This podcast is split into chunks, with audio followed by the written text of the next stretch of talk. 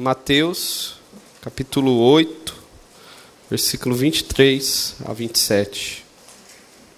Assim como nós vimos domingo passado, nós vamos continuar falando deste Deus que nós exaltamos, desse Deus que nós rendemos graça, glórias, louvor a Ele, mesmo em meio ao caos, mesmo em meio à dor. Quero ler com vocês então. Entrando ele no barco, Jesus, seus discípulos o seguiram. De repente, uma violenta tempestade abateu-se sobre o mar, de forma que as ondas inundavam o barco. Jesus, porém, dormia. Os discípulos foram, acordá-lo, clamando: Senhor, salva-nos, vamos morrer. Ele perguntou: por que vocês estão com tanto medo, homens de pequena fé?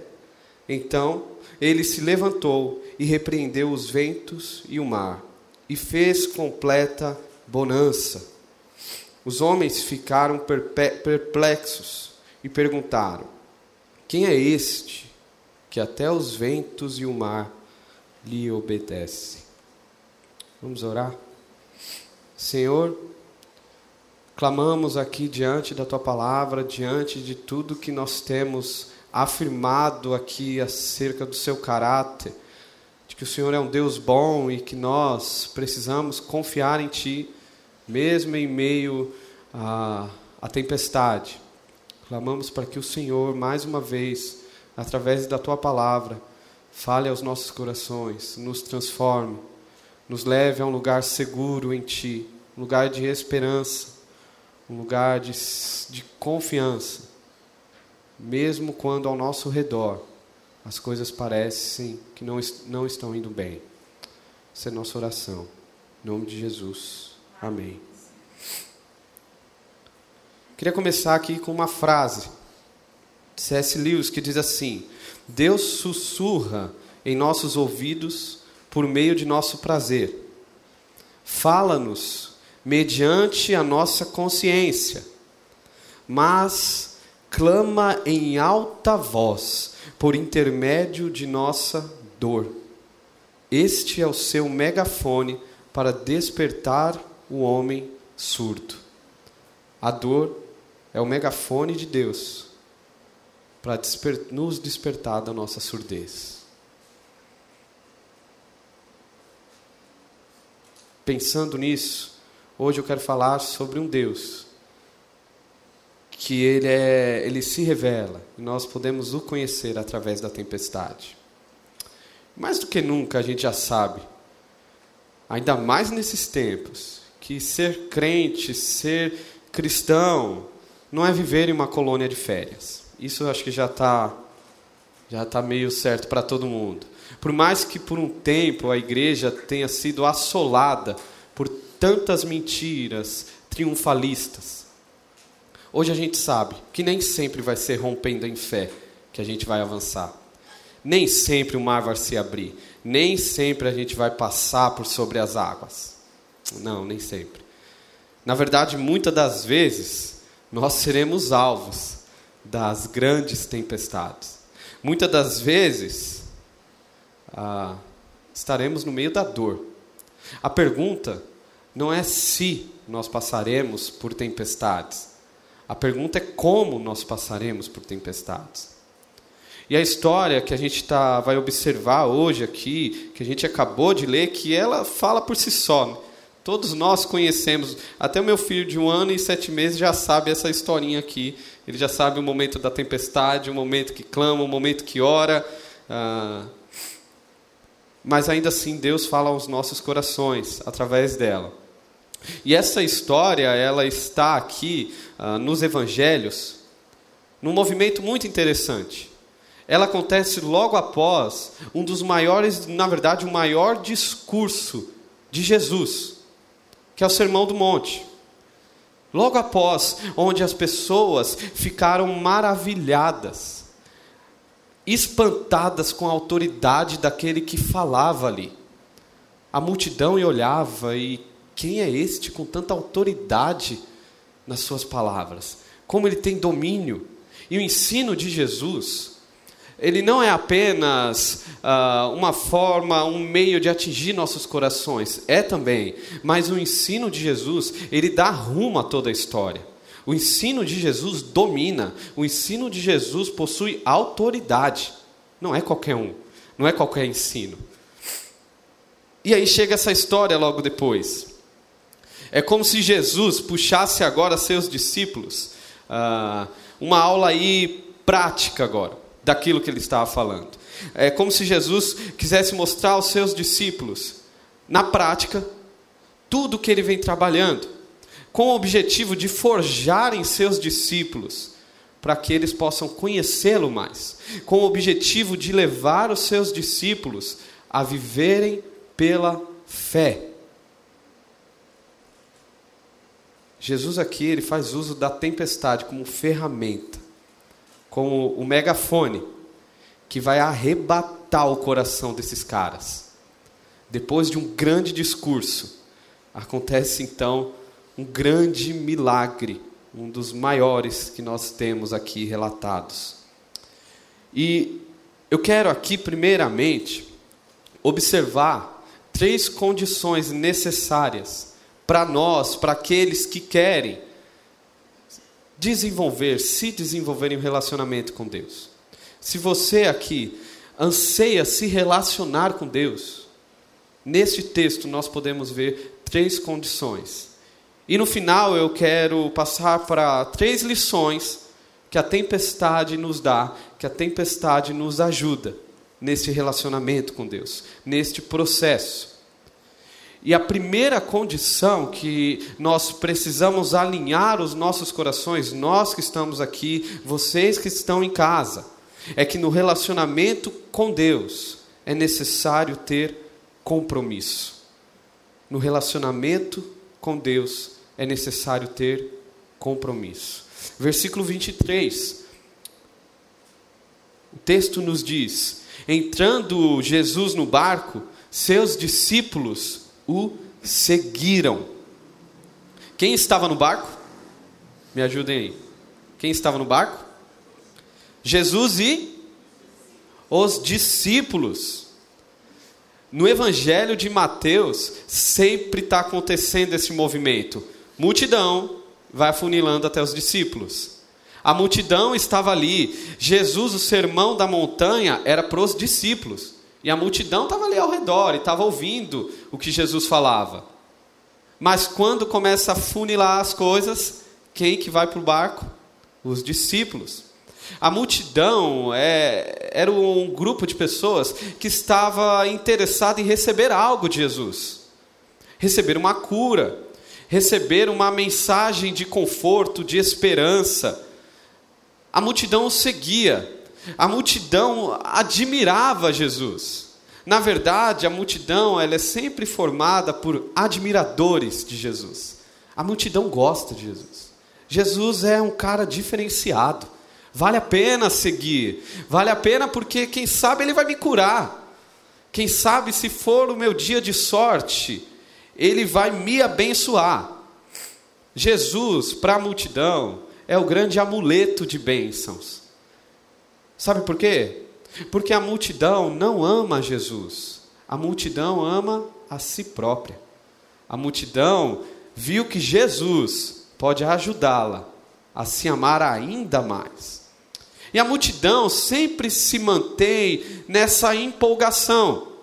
Se você voltar um pouquinho o texto, a diferença do, dos discípulos para a multidão, no versículo 19 aí, Uh, diz assim: então, aproximando-se dele um escriba, faz parte ali da galera, da multidão, disse-lhe: Mestre, seguir-te-ei para onde quer que fores. A multidão tem esses discursos. Não, eu amo Jesus. Eu sigo Jesus. Eu não gosto muito dessas coisas de igreja. Mas, cara, Jesus e eu. Bíblia também não é muito meu meu negócio, mas Jesus e eu, Jesus é meu brother. Eu não costumo orar também, porque não precisa, Jesus sabe. Mas sempre eu agradeço a Jesus. Sempre eu agradeço porque Jesus me abençoa muito. Jesus abençoa a minha casa. Jesus abençoa a minha família. Jesus abençoa o meu trabalho. Jesus me deu um carro novo. A multidão está sempre interessada em si própria. E Jesus é o amuleto pelo qual ela consegue as coisas. Porém, só entra no barco quem é discípulo. Só entra no barco quem tem compromisso com Jesus. Não é qualquer um. Eles obedecem à voz de Jesus. Eles obedecem à voz de comando de Jesus e vão. Num texto paralelo aí que conta a mesma história, só que na perspectiva de Marcos, Marcos diz assim: Naquele dia, sendo já tarde, disse-lhe Jesus: Passemos para outra margem. Jesus disse, a voz de comando, e os discípulos obedecem. Os discípulos têm compromisso com Jesus. E o que distingue um discípulo de um admirador de Jesus é justamente o compromisso em obedecer a Sua palavra. Quer avaliar seu coração? Se você é um admirador ou um discípulo, veja como está o seu comprometimento com a palavra de Jesus. E em se tratando de compromisso com Deus, essa obediência, precisamos ter muito claro uma máxima aí, que o texto nos deixa muito claro também: que obediência não nos priva da dor e do sofrimento, mas sim nos leva para onde Jesus está. Que é o versículo 24. De repente, uma violenta tempestade abateu-se sobre o mar, de forma que as ondas inundavam o barco. Jesus, porém, dormia. Jesus faz o convite. Na verdade, convite barra ordem. A gente não vê Jesus ordenando os discípulos. Mas sabe, existem pessoas nas nossas vidas que o convite a gente sabe que é leia-se ordem. Como um pai, uma mãe, por exemplo. O pai não convida o filho a comer. O pai chama, mas é uma ordem. O filho entende como uma ordem. Aqui era uma ordem. Agora, olha que interessante. Os discípulos, ao obedecerem a Jesus, diferente da multidão que fica ali na sua área de conforto, não me tire daqui porque aqui eu estou bem, ao obedecerem a Jesus, eles se veem agora num barco pesqueiro. E um mar, o mar da Galileia, que seria um grande lago. Uh, esse lago ele, ele era formado ao seu redor por grandes colinas. Ele era todo composto por colinas ao seu redor colinas grandes. Ah, e essas, ah, através dessas colinas, através de algumas brechas, começa a surgir correntes frias ali de, de vento. Geralmente, durante o dia, era um clima mais ameno. Vai ficando mais tarde, vai caindo à noite, começam essas correntes a uh, aparecer, mudando o clima, mudando uh, o, o movimento do grande lago ou do mar ali. E Jesus os chamou bem na hora que estava para anoitecer. Essas correntes começam a descer abrupta ou impetuosamente. Os ventos começam a bater com fúria nas águas, formando gigantescas ondas. Imagina a cena. Aquele pequeno barquinho no meio de gigantescas ondas. Lembre-se, lá não tinha, na época, não tinha energia. Era tudo breu, estava tudo escuro. Ah, começa a ficar frio. Aquele vento gelado começa a chegar, as ondas batendo, molhando tudo, é, eles não conseguindo enxergar mais nada. Uma tempestade que chega de surpresa ali.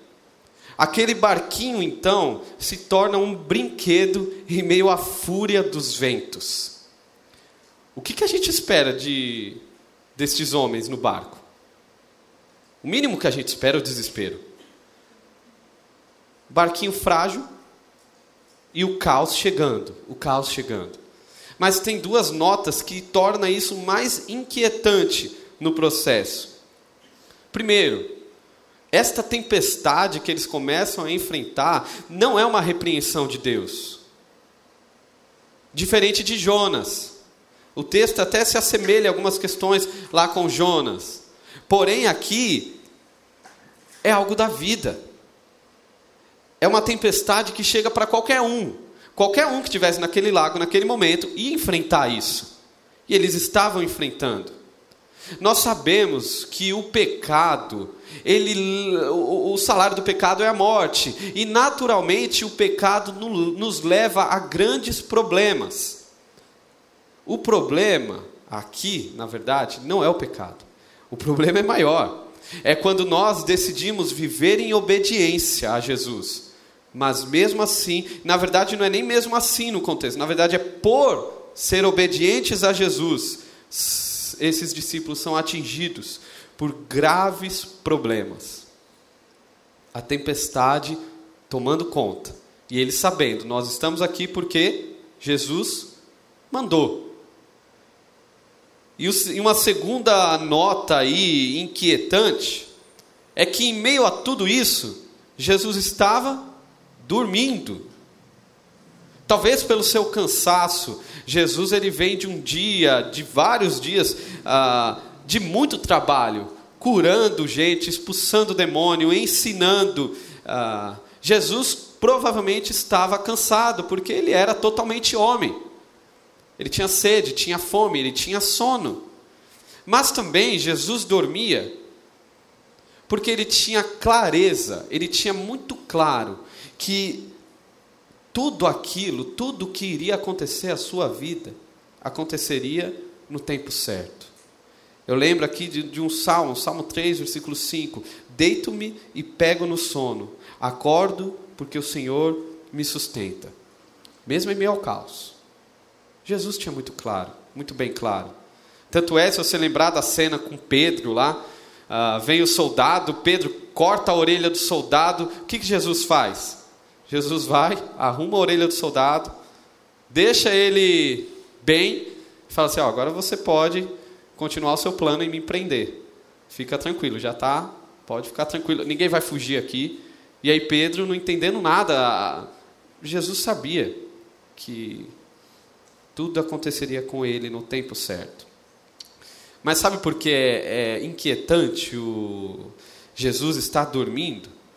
É porque aqui parece que o silêncio de Jesus começa, começou a gritar muito mais alto do que o barulho da tempestade para esses discípulos. Não ouvir a voz de Jesus em meio ao caos da vida, em meio ao desespero Irmãos, isso daqui não é uma cena fofinha no texto só para a gente se emocionar. Esses homens, eles estavam correndo risco de vida.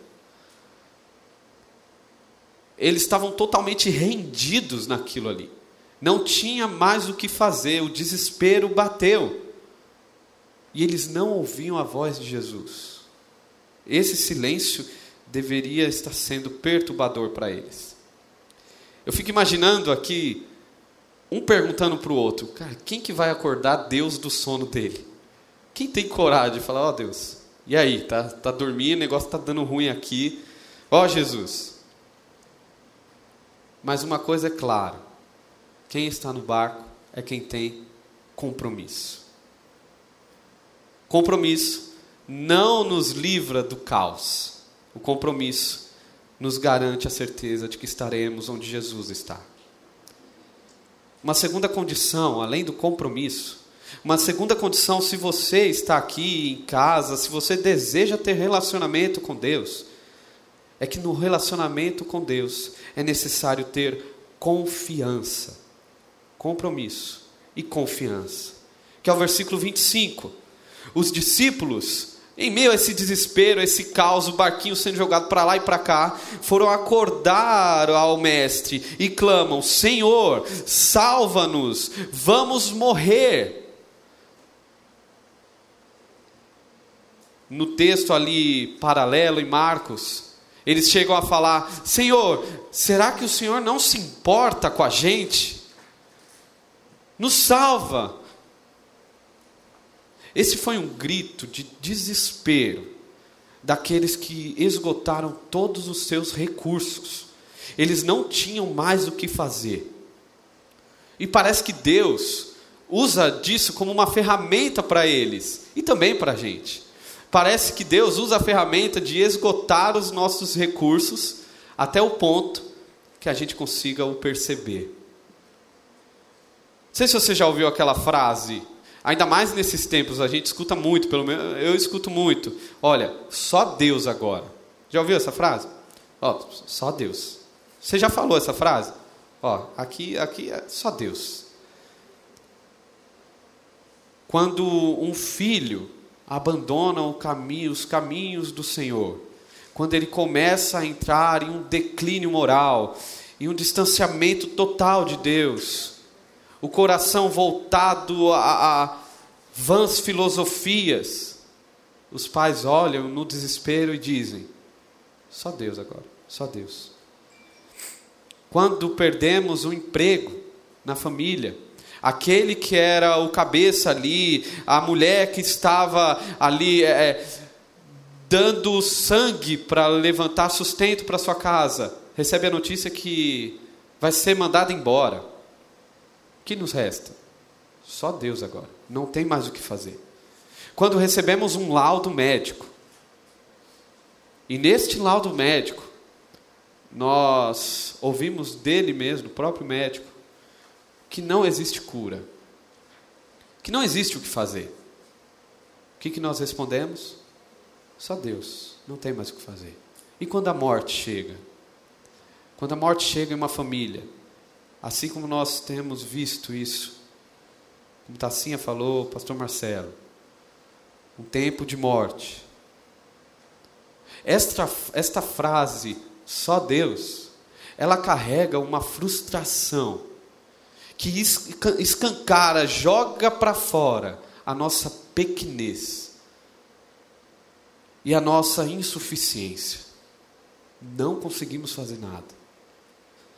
Ao mesmo tempo que esta frase, eu percebo esse movimento, ela é um pontapé uh, de um início de uma caminhada de fé, uma caminhada de confiança. Não sei se você percebe, mas quando chega o laudo lá, não tem solução. O médico fala assim: ó, vá para casa, é, você perde aquilo que você tinha de mais segurança, a pessoa que você mais ama agora, você vê sofrer, não tem mais o que fazer. Ah, quando você afirma ao seu coração, Deus é só o Senhor agora, começa uma jornada de fé. Esgotar os recursos não tenho mais para onde ir. Deus é o Senhor ou nada agora. Começa então um desenvolvimento no nosso coração. A gente não percebe, porque a gente está no meio do caos. Mas ao mesmo tempo, nosso coração vai ganhando uma força. Algo que há um tempo atrás não tinha, começa a ser gerado em nós. Agora, uma outra notinha inquietante aí, uma outra nota intrigante em tudo isso é a fala de Jesus. A gente estava torcendo aqui para que ele falasse qualquer outra coisa, menos isso. Jesus, ao ser eh, acordado por seus discípulos, olha o que ele diz no versículo 26. Ele perguntou: Por que vocês estão com tanto medo, homens de pequena fé? Essa frase não parece meio sem sentido? Porque em meio àquilo ali, o que se espera daqueles homens senão o desespero? Você está esperando o que desses caras? Se a gente pudesse abrir uma caixinha de diálogo aqui, é uma DR com Jesus, nós olharíamos para Jesus, ou pelo menos pensando naqueles discípulos ali, naqueles homens, encharcados, cambaleando, eles não conseguiam nem ficar parados, o barco estava para lá e para cá, eles tentando se segurar em algum lugar, uh, molhados com frio, que já, eles já tinham feito tudo. O leme do barco não servia mais para nada. É, não sei se você já dirigiu e já passou em alguma poça d'água e você perde o controle do volante. Ah, são segundos ou milésimos que você já era, você não está no controle daquele carro. Os discípulos, aquele leme não servia de nada, aquele volante do barco lá. Não estava servindo para nada. E eles já tinham percebido, tudo aquilo, tudo aquilo que eles sabiam fazer já não servia mais de nada. Eles estavam em meio a total escuridão, breu mesmo, ninguém estava enxergando ninguém, molhado, a onda vindo batendo, o barquinho provavelmente já estava começando a se desfazer. Tudo estava indo de mal a pior.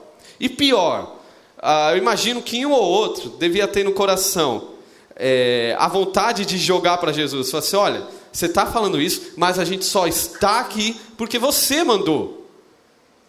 A gente poderia estar tá lá, agora eu estou aqui encharcado, perdi total controle, estou com frio, com medo, essa onda está a ponto de nos matar, e eu só estou aqui porque se você mandou.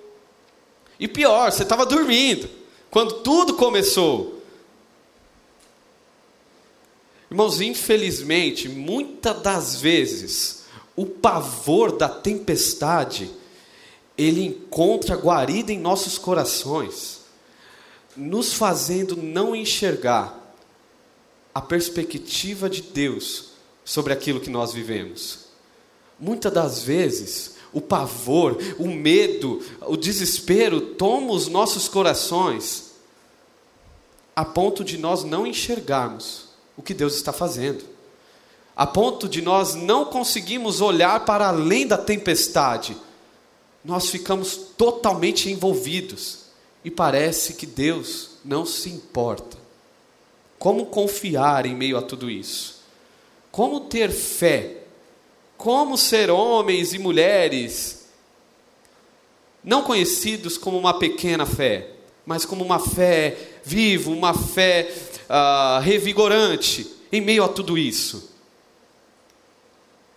Vamos colocar a perspectiva aqui eterna de tudo isso. A primeira razão por que esses discípulos deveriam confiar é porque Jesus prometeu que eles passariam para outra margem. Não foi Jesus, a gente leu esse texto. Naquele dia, já tarde, disse-lhe Jesus: Passemos para outra margem. Há uma promessa aqui. E não há uma promessa de qualquer um. Há uma promessa do Senhor dos Senhores, do Rei de tudo que há, do Senhor soberano sobre a criação, do Deus que controla toda a existência em Suas mãos. Jesus prometeu: passemos para outra margem. Este não era um plano de uma galerinha empolgada era um ato em obediência a uma promessa. Passemos para outra margem. Se Jesus disse, não existe outro lugar que nós encontramos mais segurança do que na palavra de Jesus. Jesus prometeu. E uma segunda razão aqui, por que ter fé, por que confiar?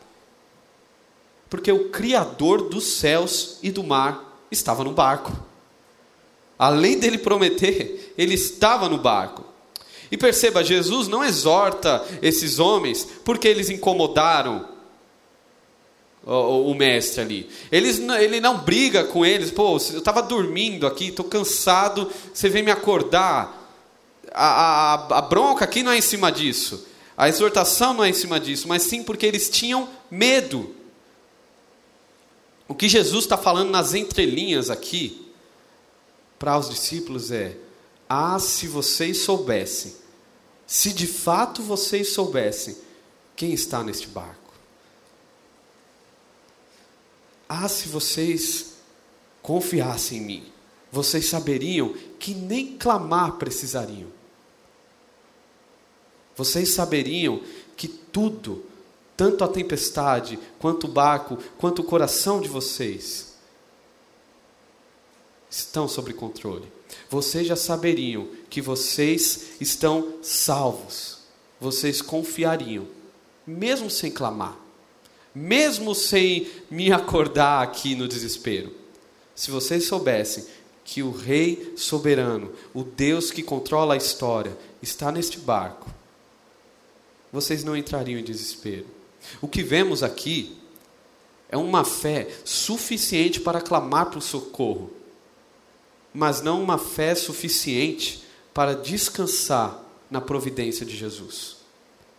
Eles têm fé para gritar: socorro, Jesus! Mas eles não conseguiram ter a fé em meio ao caos de afirmar, mesmo em meio a ondas turbulentas, mesmo em meio ao caos, Ele está no controle.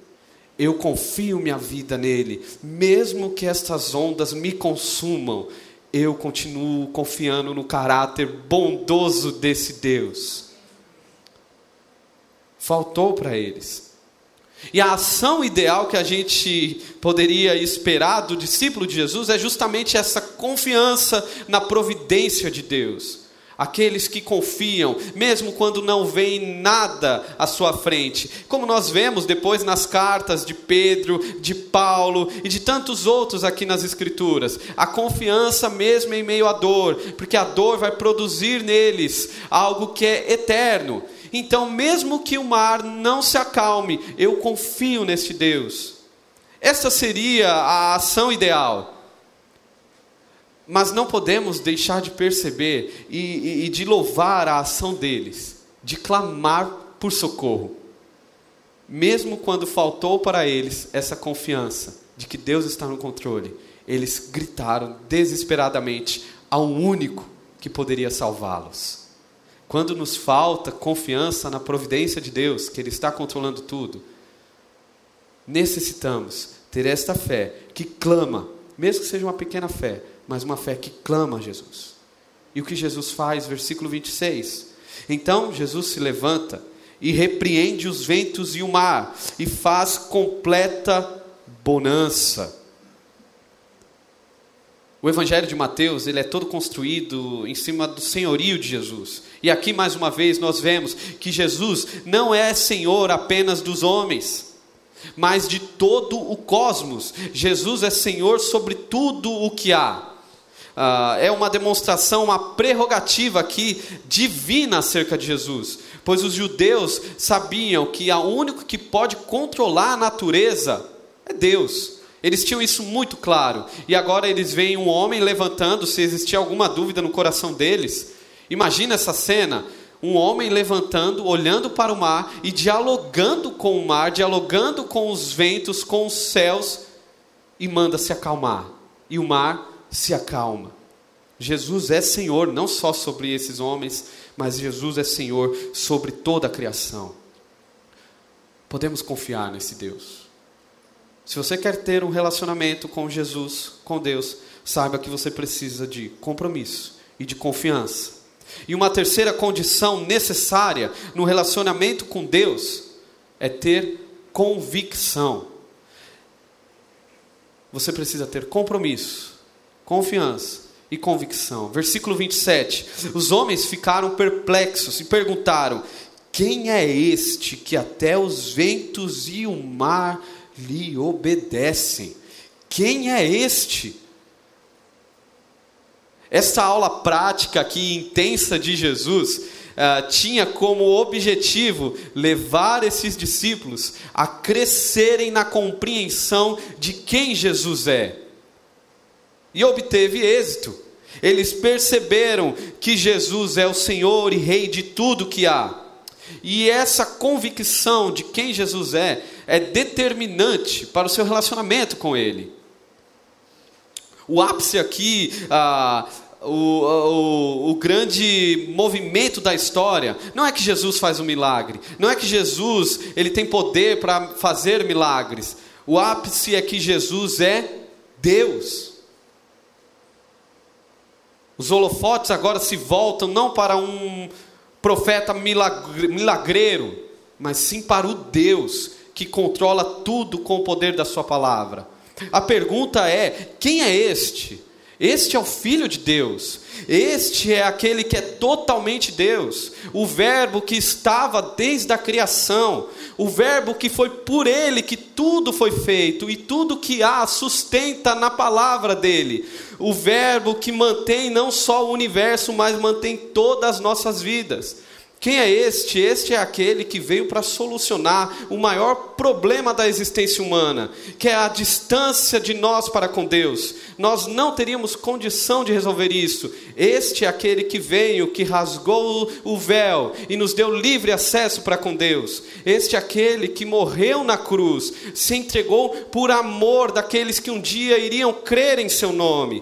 Este é aquele que decide abrir mão ali daquilo que ele vivia e se fazer um de nós, ah, sofrer, ter fome, ah, se compadecer da nossa dor. Este, quem é este? Este é aquele que venceu a morte. Este é aquele que ressuscitou, que tem tudo em Suas mãos. Este é aquele que controla o universo, que guia as nossas vidas em amor. Quem é este? Este é Deus. Este não é outro senão Deus. Quem é este?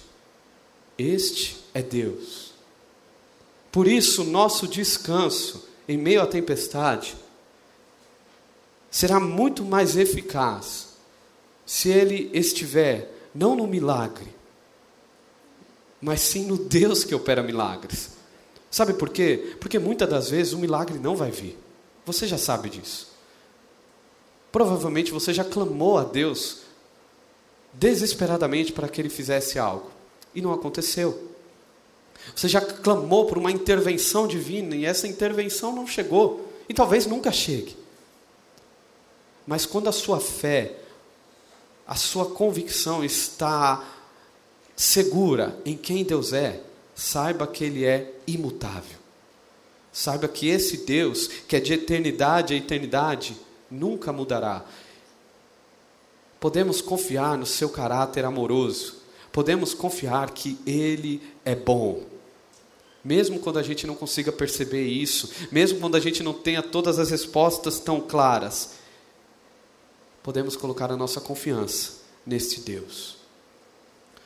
Nosso relacionamento, se você quer ter um relacionamento com Jesus, você precisa crescer em um compromisso, crescer em confiança e crescer nas suas convicções acerca dele. Irmãos, então, se eu não tenho isso, então eu não sou crente? Não, não estou falando isso. Na verdade, todos nós, se você é um crente em Jesus, ah, você está no processo em desenvolver isso no seu coração. Tem hora que o compromisso não vai ser tanto.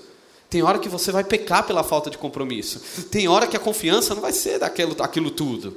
Tem hora que a sua convicção não vai estar bem clara. Mas todos nós estamos no processo, assim como esses discípulos que estavam no barco. E eu queria aqui, então, concluir com três lições.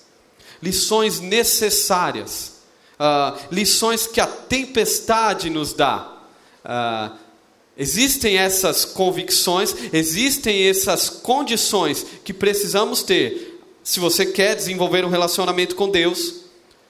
E estas condições, elas são forjadas na tempestade. Uma primeira lição que a gente tira da tempestade é que ela revela o nosso estado. A tempestade tem por poder de revelar o nosso estado. Um exemplo aqui da água. Se eu chacoalho esse copo aqui, o que, que vai cair deste copo? A água. Não vai cair Coca-Cola. Não é Coca-Cola que está caindo. Não é vinho, não é suco. É água. A tempestade, é, ela não vai tirar de nós algo que não está em nossos corações. A tempestade, ela não vai é, mostrar ou construir em nós, ou ah, evidenciar algo que não já estava lá. Sabe quando você está com raiva, está tudo explodindo, você tem aquele ataque de fúria e você fala assim: não, mas foi minha esposa, foi ela que fez isso. Não, é, foram meus filhos. Ou quando você se desespera e, e, e se entrega a um prazer, sem se preocupar em ouvir a voz de Deus, aí você fala assim: não, mas foi isso aqui. Olha, a gente tentando fugir da verdade que a tempestade só está evidenciando aquilo que está dentro do nosso coração. Não é minha esposa que faz eu ter raiva. Às vezes a minha esposa foi usada por Deus ou ela mesma para evidenciar algo que estava ali. Irmãos, eu confesso, como isso ah, me deixa lá embaixo quando acontece. Quando vem a tempestade, sabe? Quando o dia mal chega, você espera que você vai ter aquela boa resposta E às vezes você responde como alguém que parece que não tem Jesus como Senhor. Você responde ah, parecendo que você não tem aquele aquela estado de espírito entregue. Por exemplo, você não demonstra domínio próprio, você não demonstra amor. Isso entristece, pelo menos me entristece tanto que eu percebo como eu estou distante. E a tempestade ela é uma ferramenta para avaliar os nossos corações. Lembra de Filipenses? O que, que nós estamos enchendo, nos enchendo? O que, que enche os nossos pensamentos? Será que é o noticiário que tem enchido nossos pensamentos? Então vai vir o desespero no meio da tempestade. Será que é política? Então às vezes vai vir o seu descaso no meio da tempestade. O que, que tem enchido os nossos corações? A partir de domingo que vem, nós começamos uma série que é entre palácios e desertos, entre desertos e palácios. A ideia dessa série é instrumentalizar o corpo, nós aqui, igreja, a, a, a ter algo, ter alimento para as nossas almas diante do dia ruim, diante do dia mau. Do que, que nós estamos nos alimentando? A tempestade, ela revela o nosso estado. Uma segunda lição que nós podemos tirar aqui da tempestade é que a tempestade irá nos forjar. A tempestade te forjará. Ou você acha que Jesus não sabia o que ia acontecer naquele mar? Jesus sabia. Mas Jesus não estava preocupado com a tempestade. Jesus estava preocupado em forjar aqueles que seriam os grandes expoentes do Evangelho, seriam aqueles que anunciariam a esperança, mesmo em meio ao caos da desesperança. Jesus estava forjando homens, como aquele velho ditado: ah, o mar calmo não forja bons marinheiros. A tempestade ela nos forja. Lembre-se disso. Não desperdice a sua tempestade. Não se volte, não volte o seu coração para o engano de acreditar que você não precisa de Deus, ou no engano que Deus tem te esquecido. Isso é mentira. Deus nunca se esqueceu. Deus sempre esteve lá. Deus te conhece como ninguém. Não caia no engano de você acreditar que em você vai ter a resposta para a tempestade. Não. A tempestade está te forjando, ela está eliminando todos os seus recursos, a ponto que você consiga perceber que só Deus pode te salvar. E fique tranquilo, se te faltar a fé na providência, clame a esse Deus. Clame desesperadamente. Clame com a sua família. Jesus, salva o meu casamento. Jesus, cura. Jesus, me cura. Jesus me liberta desse vício. Ele tem me levado à morte. Jesus. Clame a Jesus. Clame desesperadamente ao único que pode te salvar. Jesus está te forjando, e quem sabe lá na frente você vai conseguir olhar em meio à tempestade e, e até perceber: Jesus, mesmo que o Senhor não me ouça, eu confio em Ti mesmo que o Senhor não me ouça, não no sentido que Ele vai fechar uh, os olhos para você, mas talvez Ele não vai te responder como você quer, e você vai conseguir. Jesus, mesmo assim eu confio no Teu amor, mesmo que eu morra, eu confio no Teu amor. Terceira lição e última que a tempestade nos dá é que a tempestade nunca será maior do que o nosso Deus. Não há nada na criação, não há nada na existência que seja maior do que o nosso Deus. Por isso você pode clamar, por isso você pode gritar por socorro, Não existe nada na sua vida hoje, o maior problema que você está passando, seja até pecado. Não existe nada, absolutamente nada, nenhum laudo médico, nenhuma notícia catastrófica que seja maior que o nosso Deus. Tome cuidado com o barulho da tempestade. Tome cuidado com os ruídos. Lembre-se que o nosso Deus é maior. E o nosso Deus prometeu já que tudo terminará bem. Tudo vai acabar bem. Estamos no mesmo barco, no processo de nos tornar semelhantes à imagem de Jesus. Estamos no mesmo barco, onde dia cantaremos sem dor, sem morte, eternamente com Ele. Enquanto isso, se necessário, clame ao Senhor. Quero orar com vocês. Senhor, o Senhor sabe dos nossos corações. E é em meio à tempestade que as nossas orações não ficam tão bonitinhas. Em meio à tempestade, nós não lembramos ah, como fazer a oração correta. Nós apenas gritamos de desespero. Salva-nos, Jesus. Parece que o Senhor não está nos vendo. Salva-nos, Jesus. Salva o meu coração, Jesus. Se há esse desespero no coração daqueles que estão aqui, daqueles que participam desse momento, clamamos o teu socorro. Clamamos, Jesus. Nos salve de nós mesmos. Nos ajude para olhar para além da tempestade nos ajude a te conhecer em meio ao caos. Essa é a oração daqueles que perderam todos os seus recursos. Esta é a oração daqueles que ouviram o seu megafone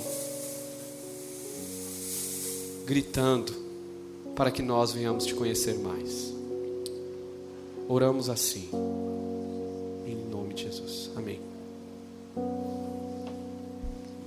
Fica de pé um pouquinho, vamos cantar essa música. Ela fala que nós podemos clamar ao nosso Deus.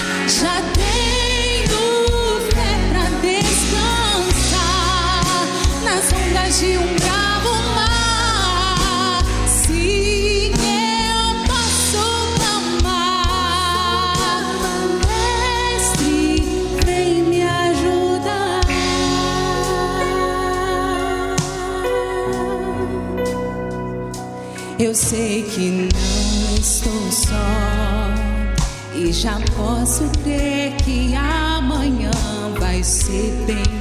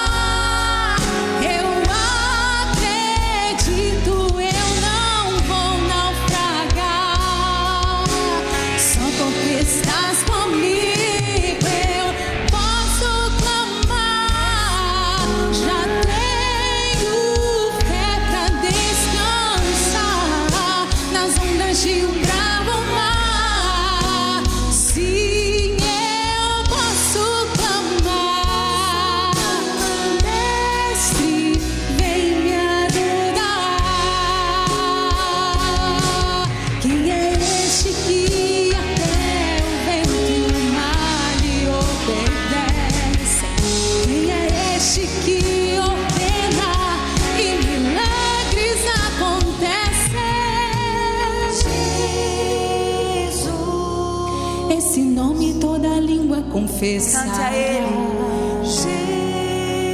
Jesus. Céus e terra se prostram para te adorar. Jesus. O presente que Deus enviou para nós. Jesus.